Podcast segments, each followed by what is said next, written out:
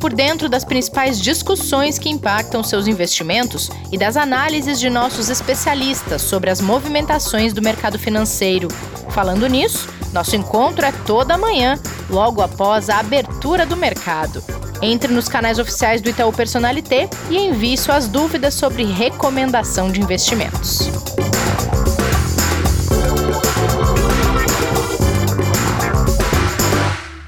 Investidor em Foco de volta para mais uma semana animada nos mercados. Hoje a gente vai falar sobre o que mudou nas expectativas para o ano em relação a esse primeiro trimestre que a gente teve aí na economia, nos mercados. E antes, vou dar um bom dia e boa semana para o Kleber, porque a gente tem a agenda econômica da semana ainda. Como está você, Kleber? Tudo bem, e você, Rê? Como foi o final de semana? Tudo bem, graças a Deus. Mergulhei nos livros esse fim de semana. Ah, é? Quais foram as é. principais? Eu terminei de ler Americana, o livro de uma nigeriana chamada Chimamanda. Legal. E comecei a ler um livro chamado Torto Arado. E eu tô apaixonada por ele, Kleber. Não consigo parar. Eu comecei a ler ontem, já passei da metade do livro e tô triste porque ele vai acabar rápido. Ah, mas é bom quando é assim, né? Que a gente nossa, não vê a é hora assim. de terminar e ao mesmo tempo já ficar triste de saber que ele vai sair da nossa vida ali depois que acabar tem que ler de é novo. É verdade. Né?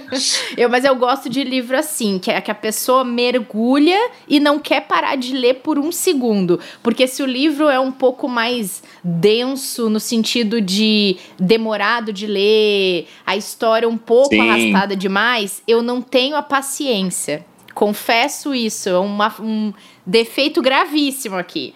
Mas quando é aquela história que te envolve completamente, nossa, eu li uma crítica desse livro Torto Arado e o autor dizia assim: eu comecei a ler e eu já simplesmente esqueci o ambiente em que eu estava da minha casa e me transferi para o ambiente do livro. Eu parei nesse ponto e fui ler o livro. Muito bom. Bom para começar a semana aí que vai ter coisas importantes, viu, Rê? Pois é, vamos, vamos dar uma passada rápida pela agenda, porque a gente tem convidado para falar do cenário das perspectivas para o ano. Com certeza, Rê, vamos lá falar rapidinho nesse dia do índio, fazer uma menção aí, né, um dia tão importante que a gente tem na nossa, nossa cultura também, né, mas o dia 19 começa é, uma semana onde a gente vai ter o feriado no meio dela aqui, que pode mexer um pouco com os mercados, né, na quarta-feira, e começando pela Europa, a gente tem ali é, a decisão de política monetária, onde provavelmente o Banco Central Europeu vai apresentar é, o que é que eles têm aí de decisão, que provavelmente não deve trazer muitas surpresas, tá? A gente espera aí que venha provavelmente algum tipo de indicação é, da presidente Cristina Lagarde, mas que deve ficar decisões mais importantes sobre recompra ou não de títulos mais lá para o meio do ano, né, em junho, julho, que é o esperado. Nos Estados Unidos, a gente tem ali é, a reunião super importante que vai acontecer né, com a presidência ali do Joe Biden, da cúpula do clima na quinta e sexta-feira, inclusive com participação brasileira também, da nossa presidência da República. É, o Rei, a gente vai ter PMI super importante aí ao longo da, da semana dos Estados Unidos, do Reino Unido, da zona do euro, da Alemanha, do Japão. Tá? Hoje a gente tem decisão é, também de taxa de juros de empréstimos de 1 e 5 anos no, na China, que vai mexer também com o mercado lá, como a gente tem falado nos últimos dias, de política monetária, né, o que, que pode vir ali de diferente na China. E a gente teve hoje aqui no Brasil IBCBR, prévia do PIB, avançando 1,70 no mês de fevereiro, que é o melhor resultado desde março de 2015, dando aí é, um sinal importante de recuperação da atividade econômica. Claro, isso foi antes da, mudanças aí de lockdowns e restrições que a gente vem vivendo desde o início do mês de março. E para fechar, a gente tem aí provavelmente, né, segundo promessa lá em Brasília, de uma definição sobre o orçamento de 2021 hoje, que deve sair talvez com vetos, conforme recomendação aí do Ministério da Economia. A gente volta para comentar as decisões que eles tomarem depois, mas basicamente é isso. Combinado então. Bom, gente, a Quineia publicou uma carta revisando expectativas e projeções nesse primeiro trimestre em relação ao que esperava para 2021 na virada do ano, e por isso a gente convidou o Rui Alves para voltar aqui ao podcast, ele que é gestor de fundos globais da Quineia, para a gente conversar um pouquinho sobre essas perspectivas, o que, que mudou da virada do ano para cá. Eles estiveram aqui em janeiro contando um pouco do que esperar para 2021 na economia, no mercado, nos investimentos. E a gente resolveu retomar esse assunto, Rui, porque a gente quer saber o que veio mudando de lá para cá. Então, bem-vindo aqui ao podcast mais uma vez. Bem-vindo, é um prazer estar aqui com vocês, um prazer estar com nossos ouvintes, tudo bom? Tudo ótimo e com você? Tá, aqui tá ótimo. Bom final de semana, gostei do, das suas dicas de leitura, essa escritora nigeriana é uma outra pessoa da Kiné já tinha recomendado também. Eu não li ainda, mas agora me interessei novamente para ler. Nossa, vale muito a pena. E sabe que já me recomendaram mais três livros dela que dizem serem maravilhosos também. A, o jeito que ela escreve é ótimo e conta muito sobre a cultura africana. Então é, é super interessante. Vou reforçar a dica dos seus colegas aqui. Tá ótimo. Bom, Rui, a gente leu a carta que vocês publicaram, a gente até compartilhou já aqui em algumas das nossas plataformas, e vocês fizeram uma análise trimestral desse início de ano, posicionando o mundo da seguinte maneira: que a gente está em um período é, de transição entre as estações, onde a primavera já se apresenta, mas ainda é frio quando a gente está na sombra. Eu adorei a analogia que vocês fizeram dessa questão da primavera, do sol, do frio, da sombra. Então eu queria que você explicasse um pouco para a gente desse ponto central da carta que vocês acabaram de divulgar. Não, claro. Essa, essa analogia a gente também roubou de outro escritor, né? A gente roubou do, do Charles Dickens, que tem essa escritor em inglês, né? Que tem essa essa frase maravilhosa, né? Que às vezes no mês de março você está frio na sombra, mas já é verão no sol. É só lembrando uhum. onde é que a gente estava e para onde a gente está indo, né? Na verdade, o, o que a gente teve ali, o sol se pôs na economia global ali em março, né? Quando a gente teve o pior do coronavírus. E desde abril a gente está num, num, novo renascimento, né? Está num novo, o sol começou a brilhar aos poucos, né? Na economia global a partir da segunda semana de abril, né? Logicamente fruto daquele enorme esforço monetário e fiscal que foi feito por, por diversos países, inclusive o Brasil também, em que foi gradualmente trazendo uma sensação primeiro de luz, né? Frio ainda, mas com luz na economia global, né? Uma esperança que a gente ia sair é daquele processo, né? Com tratamentos, com vacinas e gradualmente foi trazendo um pouco de calor para essa economia. Né? Então a gente tem, na verdade, eu acho que três fases aí que a gente tem comentado. Né? Primeiro o inverno, né, que foi o começo ali do processo do Covid, que a gente não sabia como terminaria, a gente não sabia se teria vacina, se não teria vacina, a gente sabia que tinha, logicamente, auxílio governamental, mas a, o destino da economia ainda não era sabido. Mas teve uma segunda fase, né, que era a fase que a gente começou a chamar da primavera. Né? A fase ruim era o inverno, e a, é, e a primavera é aquela fase da esperança, né? Quando as flores começam a sair, você olhava para novembro, né, quando as vacinas chegaram, a gente disse, olha, vai mudar o cenário, né? E a gente tem perseguido, no fundo, ali desde o comecinho ali de maio, essa, essa volta da economia global, mas em novembro a gente disse com mais, com mais firmeza, né? Até na carta de dezembro a gente escreveu isso. Vai mudar e a gente vai para um processo aí de primavera de uma maneira que a gente é, não viu, é, talvez não tenha visto nas nossas vidas, né? A gente está esperando aí os Estados Unidos crescer 7% esse ano. E a gente, talvez, aí uma economia global que vai crescer 6%. É, a gente nunca viu números dessa natureza, os Estados Unidos crescer 7% no ano. Né? Então, é uma coisa nova é, é para os investidores. Quando você olha para o é, pacote fiscal, para o esforço que ainda está sendo feito dentro da economia dos Estados Unidos, né? você está colocando 6 trilhões de dólares de esforço fiscal, né? 15% do PIB a cada ano né, do, em 2020, 2021, para que essa economia, na verdade, se recupere, você já vai chegar ao mesmo nível na economia dos Estados Unidos agora, no segundo trimestre, que você estava antes do Covid. Né? Então, uma recuperação muito rápida. E você deve chegar no mesmo nível de emprego que você estava na economia dos Estados Unidos é, no final desse ano, começo do ano que vem. Quer dizer, uma economia totalmente recuperada num período muito curto de tempo. Então a gente disse, a primavera ela está se consolidando. Logicamente, por que, que a gente disse que é sol em alguns lugares e frio em outros? Porque o vírus ainda tem, é, ainda tem penetrações diferentes em diferentes geografias. Você olha para os Estados Unidos hoje, os Estados Unidos é uma economia que deve chegar à imunidade de massa agora no final de abril, começo de maio.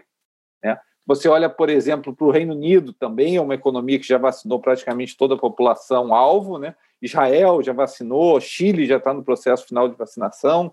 Aí você olha para o Brasil, você olha para a Europa, A gente, o Brasil não está muito atrasado, as pessoas falam muito mal do Brasil, mas não é verdade, tá? Se você tirar os Estados Unidos, o Reino Unido, o Chile, Israel, o Brasil é um país mediano, junto com a Europa, ali no processo de vacinação, tá onde ainda está um pouco frio, né? As pessoas de baixa renda no Brasil ainda sofrendo muito, né? A Europa ainda com vários lockdowns em diversas geografias, mas a gente está transicionando essas geografias também. Aí na carta, a gente levantou esse ponto, né? A primavera está se consolidando, né? As flores estão estão saindo, né? E será que você não vai entrar aí, talvez, num verão né, na economia global? Será que você não vai entrar num movimento em que vai ficar quente demais na economia dos Estados Unidos, por exemplo? E a gente já está começando a ver alguns sinais disso, né? Que é, você vai crescer o, máximo, o ponto máximo né, da aceleração do crescimento na economia americana vai ser agora esses, esses três meses do segundo trimestre, justamente a primavera, vai ser a primavera dos Estados Unidos, né, do hemisfério norte. Vai ser abril, maio e junho, vão ser os três meses de mais aceleração na economia americana. E já começa a mostrar, por exemplo, não tem mais porto, não tem mais capacidade de porto na costa oeste dos Estados Unidos, começa a faltar semicondutor na economia global, né? o preço do, das commodities começa a subir bastante, e a gente está chamando isso aí do verão. Né? Vai ser o verão da, da economia global, né? a partir do momento que você usa a capacidade instalada e você, logicamente, tem pressões de preço né? na economia global. Nosso questionamento hoje é se esse verão vai ficar quente demais ou não, né? que é grande parte do tema da carta, né? onde a gente trabalha esse tema de crescimento, junto com inflação, junto com excesso de, de é, impulso fiscal, todos esses temas estão presentes na carta. Ô, Rui, esse ponto que eu ia perguntar para você em relação aos Estados Unidos, né? olhando para esse verão, como vocês chamam, né? verão econômico, é, a gente já pode considerar ele, então, um bom verão, né? de sol, calor, é, com um clima agradável para os Estados Unidos. Como que vocês vêm enxergando esse momento? Olha, nessa fase da, da você tem é, é, é, o, é, é, o que você o que pode acontecer versus o que você tem no momento. Tá? No momento, você ainda tem um desemprego ajustado nos Estados Unidos de 10%. Tá? É, você ainda tem é, uma expectativa de fechar esse ato de empregos, né, que é voltar para 4%, 3,5% de desemprego, que é o modelo assim, normal dos Estados Unidos, voltar para 3%, 3,5%, ainda esse, esse objetivo ainda está pelo menos aí 10 a 12 meses na sua frente. Tá? Então, as condições no momento são condições boas. Tá? Você olha para as condições no, no solo, são condições boas. É, o que pode acontecer, é, que a gente questiona muito, é se você deve ter é, é, reporte de emprego nos Estados Unidos nos próximos três meses fantásticos. Tá? É, o problema é que em algum momento você vai olhar para frente e vai dizer assim: é, talvez esteja quente demais, né? Talvez esteja na hora de parar e, e buscar uma sombra em algum lugar. Mas a gente ainda não está ali. Tá? É, a gente ainda está num ponto onde, por exemplo, as taxas de juros, embora tenham subido, ainda são bastante acomodatícias. É, você tem esse ato de emprego que, logicamente, mantém ainda salários razoavelmente sob controle. Você ainda tem muito para recuperar de capacidade perdida em setores como hotéis, é, lazer de modo geral, né, toda a parte de viagens internacionais. Quer dizer, tem muito da economia é, global para você reutilizar a capacidade dela. Acho que uma pergunta que aparece muito hoje em dia é o seguinte: será que com todo esse esforço, com todo esse crescimento que vai chegar, vai ter inflação nos Estados Unidos? Né? Sim ou não? Né? Ah, porque aqui no, no Brasil a gente já fez um esforço tão grande fiscal, acabou aparecendo alguma inflação na ponta, né? Será que vai aparecer essa inflação nos Estados Unidos? É o medo de todo mundo no momento. E a gente, por mais que a gente faça conta no momento, a gente não consegue chegar tá, num, num, patamar onde a gente vê descontrole inflacionário nos Estados Unidos. A gente vê um processo inflacionário de curto prazo, como a gente entra nessa, nessa recuperação global, né, é, que vai pressionar o preço, por exemplo, se falta porto na costa oeste, tem efeito em preço. Se falta semicondutor para automóvel, tem efeito em preço. É, mas a gente não consegue, da maneira que a inflação funciona nos Estados Unidos, é, calcular que a inflação sairia de controle. Não obstante isso, a gente mantém, a gente começou a ter alguns hedges no portfólio para essa possibilidade. Né? Por exemplo, a gente hoje, a gente é o chamado tomado na taxa de 10 anos, né? quer dizer, a gente espera que a taxa de 10 anos dos Estados Unidos suba, é, a gente é tomado na taxa curta, novamente esperando que a taxa de 2022 e 2023 nos Estados Unidos subam, né, que a gente acha que é uma posição interessante do ponto de vista fundamental, porque se a economia vai normalizar, as taxas de juros devem normalizar, tem que normalizar junto, né? É um processo natural de normalização do emprego, normalização do PIB e normalização das taxas de juros, mas também é um hedge interessante para a inflação. É, se você realmente é, tiver um processo inflacionário que a gente não consegue, no papel, calcular nesse momento, ele acaba se tornando aí um hedge interessante para o portfólio. Boa, Rui. E trazendo para o cenário brasileiro, vocês mencionam na carta que o preço dos juros e da moeda estão atraentes. Queria que você falasse um pouco sobre isso, sobre como é que vocês estão avaliando o cenário brasileiro agora. É, o, o Brasil é uma tem várias características interessantes, tá? É, uma característica interessante do Brasil, eu acho que é, que é importante mencionar, é a característica de crescimento. Tá? O Brasil não deve crescer como o mundo vai crescer esse ano. E uma razão simples: o, você fez um esforço fiscal enorme no Brasil no ano passado, né, com aqueles os famosos 600 reais de auxílio emergencial, que foram que foi um impulso fiscal enorme para a economia brasileira. Né, o que acontece quando você entra na economia brasileira em 2021 e você compara o esforço fiscal desse novo pacote com o esforço fiscal do ano passado, na verdade, você tem uma consolidação fiscal na economia brasileira é, e você deve ter perda de renda agregada na, na economia brasileira. Vai, deve fazer com que o Brasil não cresça o que o mundo deve crescer hoje. Então, tem essa primeira característica do Brasil. Tá? Não obstante isso, quando você olha é, os três principais preços do Brasil, vamos falar, né, que todo mundo gosta de falar, a bolsa de um lado, né, os juros do outro lado e a moeda. Quando a gente olha particularmente para os juros, tá, o, o, Brasil, é a curva do Brasil, a curva de juros do Brasil, né, o juros não só curto, mas o longo, parece um pouco de um Frankenstein para a gente. Tá? Por quê? Porque nessa parte curta da curva, né, que vai até a eleição, ou até um pouco depois da eleição, em 2022, 2023, né, é, você tem uma subida muito rápida de juros especificada. E você tem, é, esses juros chegam a 9% é, em algum momento ali é, dois anos na frente. Tá? O que é um patamar, você imagina hoje, né? Você imagina você abrir o jornal e você vê a Selic a 9%. Imagina essa situação. A Selic chega a 9% na data da eleição. É, logicamente, não é, é. Eu acho que implicaria que o Bolsonaro, o Lira, Pacheco perderiam a eleição se a Selic tivesse 9% na data da eleição, mas é o que está no preço no momento da curva de juros. E aí você olha para trás da curva de juros, você olha para depois e nada acontece na curva de juros. É, a, os juros ficam nesse patamar aí, alguma coisa entre 9%, perto de 10% pela eternidade até 2030. É o que para a gente não faz nenhum sentido essa curva. Tá? Porque na frente da curva você tem um prêmio muito forte de normalização da Selic, e depois de 2023, 2025, 2030, praticamente nada acontece. A curva não tem inclinação, a curva é flat, é, as inflações implícitas não estão muito fora de controle, estão ali perto de 5%. É, e a gente acha estranho, a gente acha esse preço estranho. Tem outros preços ali que a gente acha estranho também no Brasil. Tá?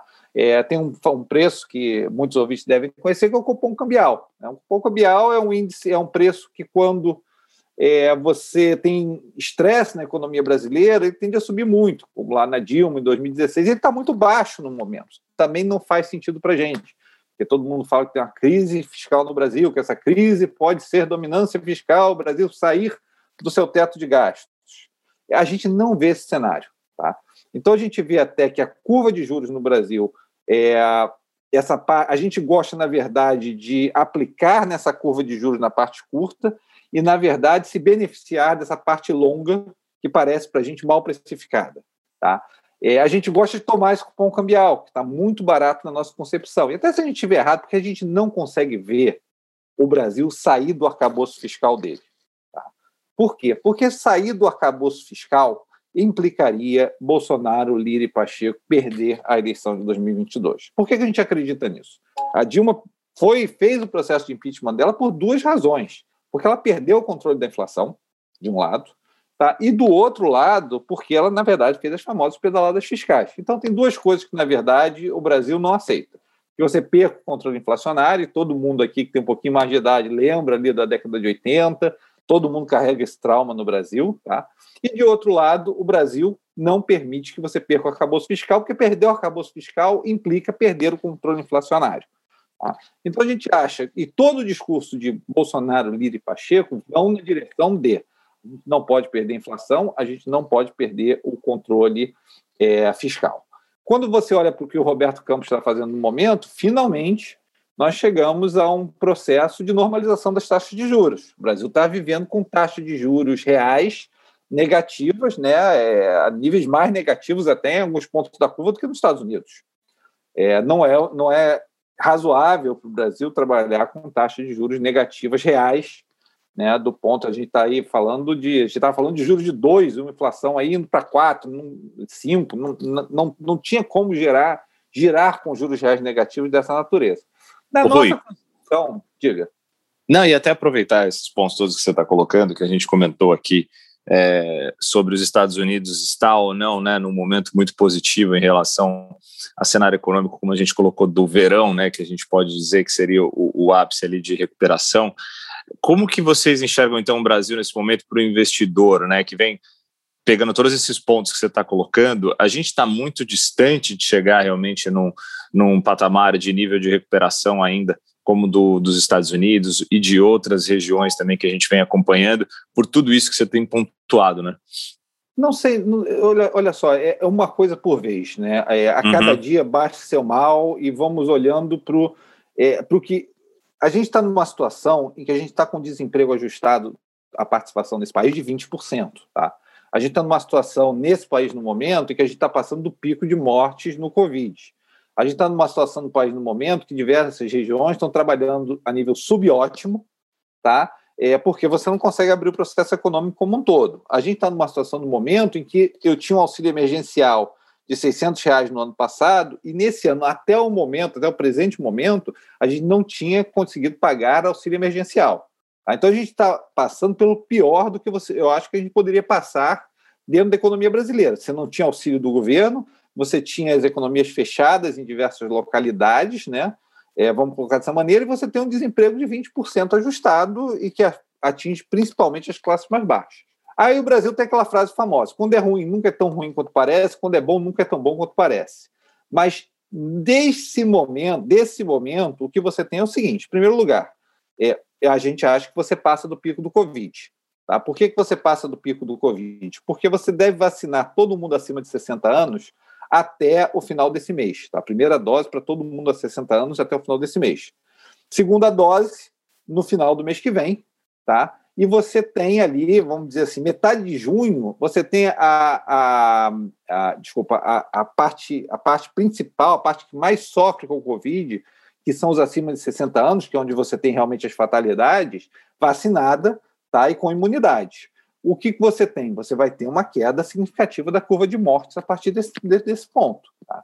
Isso se a gente já não fez pico nessa curva de morte. Daí o segundo ponto, entra o auxílio emergencial. Tá? E entrando o auxílio emergencial, embora não seja no mesmo montante do ano passado, você dá um segundo impulso para a economia. O dinheiro começa a rodar novamente dentro dessa economia. Terceiro ponto, eu acho que com o Covid passando, tá, de um lado, e com o auxílio emergencial entrando, o que você passa a ter é um movimento em que as pressões políticas começam a se arrefecer um pouco. Hoje, logicamente, você olha para a popularidade do presidente, popularidade do presidente sofreu bastante, porque você está em pico de morte em Covid e você está sem auxílio emergencial com 20% de desemprego ajustado. Tá? Você tem um processo em que o Covid começa a arrefecer, você entra com auxílio emergencial, a economia tem os estabilizadores naturais dela. Você começa a contratar, você começa a diminuir esse desemprego ajustado. Tá? Só que é um processo que leva tempo, tá? É, sem um, não está fazendo um, um, processo fiscal da natureza que os Estados Unidos fez. Mas não subestime, eu acho, a mudança de espíritos que pode acontecer no país quando você reabrir a economia, quando você entrar com esse auxílio emergencial e esse desemprego, que hoje afeta principalmente as classes mais baixas, começar a ceder. Eu acho que a popularidade do presidente pode ser outra, acho que a popularidade da Câmara e do Senado pode ser outra, tá? E esse, esse triunvirato aí entre Bolsonaro, Pacheco e Lira, tá? Essas, esses três, vamos dizer assim, é, é, atores trabalhando juntos, eu acho que pode ser uma coisa interessante daí, porque são três pessoas que digo, são três pessoas darwinianas. São três pessoas que querem sobreviver, que querem ganhar a próxima eleição. Tá? É, são três pessoas que se amarraram ali e eles têm que apresentar uma plataforma eleitoral contra a esquerda é, vamos dizer assim, contra ou o que a gente tem no momento, né, que é a, que é a esquerda, vamos dizer, PT, Lula, ou contra esse, esse, esse processo mais de centro também pode se consolidar. É, não subestime, eu acho, a capacidade dessas pessoas que essas pessoas vão ter de querer sobreviver e ganhar essa próxima eleição. Tá? Então, acho que tem coisas melhores para vir no Brasil. É, eu acho que a gente passou, eu, eu, até arriscaria dizer que no último mês aí a gente passou pelo nadir realmente, né, pelo ponto mais baixo do que você poderia ter, porque no mês, nas últimas semanas né, a gente estava pior do Covid, a gente estava sem dinheiro, a gente estava com um presidente sem popularidade, é, e aquela brincadeira, né? Tua casa que não tem pão, todos brigam, ninguém tem razão. Quando você está no pior de, de uma situação econômica e social, né, os, os atores brigam. Em algum momento, conforme você começar a consolidar essa situação, eu acho que tem aí uma. E, e, entrar os movimentos estabilizadores da economia, né, começar a recontratar, começar a ter um movimento positivo, eu acho que pode ficar mais interessante para o Brasil. E aí, o que, que a gente fala? Né? A moeda, complementando o que eu estava falando anteriormente, né? já falei das taxas de juros, é a moeda. A moeda, o, real, por mais que a gente faça conta, tá? até saiu um paper de um acadêmico é, agora essa semana, mencionando o seguinte: por mais que você faça conta, por mais que você coloque no papel, você não consegue chegar no preço do real. Tá? O preço do real teria que ser mais baixo do que. É, 5,60 você não consegue chegar no dólar real. É, você consegue chegar a 4,80, você consegue chegar a 5, 5,60 é um prêmio de risco que você não consegue mapear no papel. Por quê? Porque os termos de troca do Brasil melhoraram muito. Né? É, a gente tem termos de troca de commodities que implicariam uma moeda aí trabalhando 4,85, não 5,60. É o que, que é, aí você diz assim: ah, mas o Brasil tem problemas políticos, o Brasil tem problemas fiscais. A África do Sul tem problemas políticos talvez piores que o Brasil, problemas fiscais tão ruins quanto o Brasil, é, maior dificuldade até de colocar papel de dívida pública do que o Brasil tem, e a moeda da África do Sul está fazendo, está é, é, tá trabalhando de maneira completamente distinta do que a nossa moeda está trabalhando. Tá? Então a gente acha o real uma moeda barata, uma moeda volátil, é uma moeda que não deveria, provavelmente, agora é fácil falar, é, passado o evento, não deveria ter trabalhado com juros reais negativos que trabalhou, mas conforme o Banco Central ele, ele traz essas taxas de juros de volta para um patamar que tira esses juros reais negativos da economia brasileira, eu acho que você começa a trabalhar com a moeda no nível melhor. Ainda muito volátil, tá? mas a nossa intenção, a gente quer, tá? a gente quer vender dólar real, a gente quer comprar a moeda brasileira. A gente não consegue fazer isso em tamanho no momento pela volatilidade da, é, da moeda. Mas a nossa intenção vamos colocar assim, aquela brincadeira, né? Coloca uma arma na cabeça, o que, que você faz? Você vende o dólar e compra o real nesse momento. Tá? falei dos juros, falei da moeda. A bolsa. A bolsa tem, é, é, tem seus, é, seus prós e cons, né? Seus, seus parte positiva, parte negativa. A parte negativa é que você não vai crescer igual o mundo vai crescer. Tá? E, logicamente, você está normalizando os juros, que, embora juros de curto prazo não deveriam afetar a bolsa, pode ter algum efeito, logicamente, no flow de pessoa física, né? Porque é aquele negócio, as pessoas falam assim: ah, com a Selic a 2, eu não tenho como investir na bolsa, eu tenho que ir para a bolsa. Não, a Selic estava. Quando a Selic estava 2, a taxa de juros ali de médio prazo estava 7, 8. Você podia investir a 7, 8, é só você comprar o título um pouco mais longo. Tá? É, mas parece que a pessoa física é muito sensível a essa taxa curta. Então pode ser que tenha algum efeito. Tá? Não é, eu não sou fã dessa teoria é, porque eu acho que o investidor brasileiro ficou muito tempo alocado em renda fixa, o, o, a quantidade de dinheiro em renda fixa é gigantesca, e a tendência secular é que esse dinheiro mova-se né, tanto para ativos de renda variável, quanto para imóveis, quanto para dinheiro no exterior, esse ativo tem que ser diversificado. Mas pode ter algum efeito. Agora, o, o fator principal é que o, é o corolário da pessoa física. Né? A pessoa física botou muito dinheiro na bolsa e ela levou algumas valuations a níveis que você olha e diz assim, tá, está um pouco complicado. Algumas posições, não estou dizendo tudo não, tá? A gente gosta, por exemplo, o que a gente gosta da Bolsa? A gente gosta do setor de commodities, tá? De modo geral. A gente gosta da, das clássicas, né? Suzano, Petrobras, Vale, isso aí a gente gosta, acho que tem valuation. É, a gente gosta de commodities, de modo geral, no mundo. A gente gosta de grãos, é, petróleo, cobre, platina. Então, a gente gosta da parte de commodities da Bolsa Brasileira. Isso é bom. Tá? A segunda coisa que a gente gosta da Bolsa Brasileira é a reabertura. Tá? O Brasil vai reabrir. O Brasil, volto a dizer, a gente bate, a gente bate muito na gente. Tá? É, o Brasil não é um outlier de mortes por mil pessoas no mundo, tá? A gente está em linha com o Reino Unido, em linha com os Estados Unidos, em linha com a Itália. A gente não é um país assim que morreu muito mais gente no Brasil por mil pessoas do que morreu na Itália, na França, no Reino Unido, nos Estados Unidos. Tá? Ponto um. É, então, quando, quando a gente olha para o Brasil, como a gente está no pior da onda agora, ou talvez tenha até passado do pior da onda, setores de reabertura como shopping centers, como rodovias, a gente gosta de reabertura. Gosta de commodities, gosta de reabertura e gosta de empresas que possam crescer é, estruturalmente, sem depender da economia brasileira. Né? Isso a gente entra aí, por exemplo, a gente gosta de coisas como Redditor, né? tem várias empresas que a gente olha e diz assim, essa empresa pode crescer sem depender do crescimento da economia brasileira. Então a gente gosta, essas três partes, commodities, reabertura e crescimento estrutural, não dependendo da economia em si, a gente gosta muito no Brasil. Tá? Então falei da moeda, falei dos juros, é, falei da bolsa também, o que, que a gente acha. De modo geral, a gente não, é, a gente é razoavelmente otimista no Brasil. Temos nossos hedges, por exemplo, a gente é tomado no cupom cambial, tá? a gente é tomado inclinação na curva ali perto de 2023, 2025, para essas coisas derem errado. Mas, de modo geral, é, o nosso portfólio, nossa visão, é uma visão que a gente normaliza, começa a normalizar essa economia brasileira aí nos próximos meses, se Deus quiser. Muito bom, Rui. A gente também tenta manter o otimismo aqui no podcast, então sempre é bom ter visões otimistas uh, para a gente ver que não está sozinho. Não, Muito ficou obrigada. Fácil, ficou fácil falar mal do Brasil. É, tá fácil, né? Tá, é, tá até consensual demais. É, é falar, tem, que, tem falar... que ser crítico sem exageros, na verdade, né? É, não, eu acho que tem que ser realista, tá? Eu acho que tem que ser.